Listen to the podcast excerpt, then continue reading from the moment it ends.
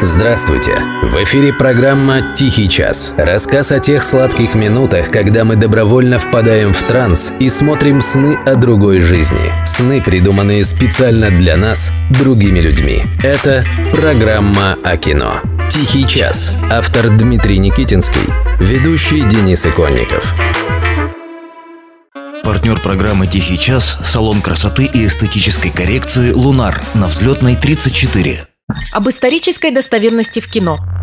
Сцена из сериала, кадр ни одного предмета, который имеет исторический аналог.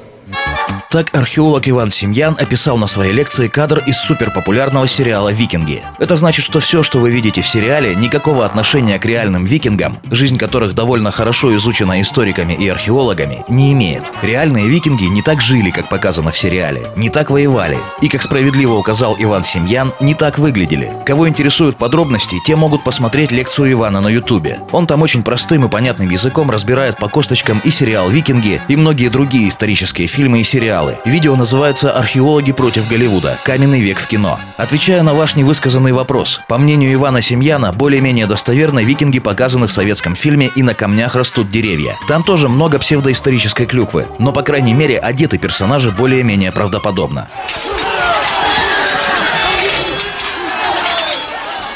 Но самая главная проблема не только сериала «Викинги», но и любого исторического фильма или сериала. Люди предыдущих эпох думали совершенно иначе. И окружающий мир видели совсем не так, как мы. Об этом в свое время хорошо написал историк Вадим Нестеров, приведя в пример записки Афанасия Никитина. Как вы думаете, о чем больше всего переживал в 15 веке русский купец, проведя 6 лет вдали от родины и возвращаясь наконец домой? Однажды наш эксперт Дмитрий Никитинский задал этот вопрос 30-летнему парню. Тот, подумав как следует, ответил. Боялся, что посадят? На самом деле, больше всего, возвращаясь на родину, Афанасий Никитин переживал из-за того, что он уже много лет не молился в православном храме. И из-за этого, как сказали бы сегодня, боялся потерять свою идентичность. А тогда Афанасий боялся душу свою бессмертную погубить. Ответьте честно, положа руку на смартфон, стали бы вы смотреть исторический фильм о герое, который постоянно терзается о том, что не может нигде найти православный храм, в котором можно помолиться и спасти душу свою грешную? Войско взбунтовалось! Говорят, царь!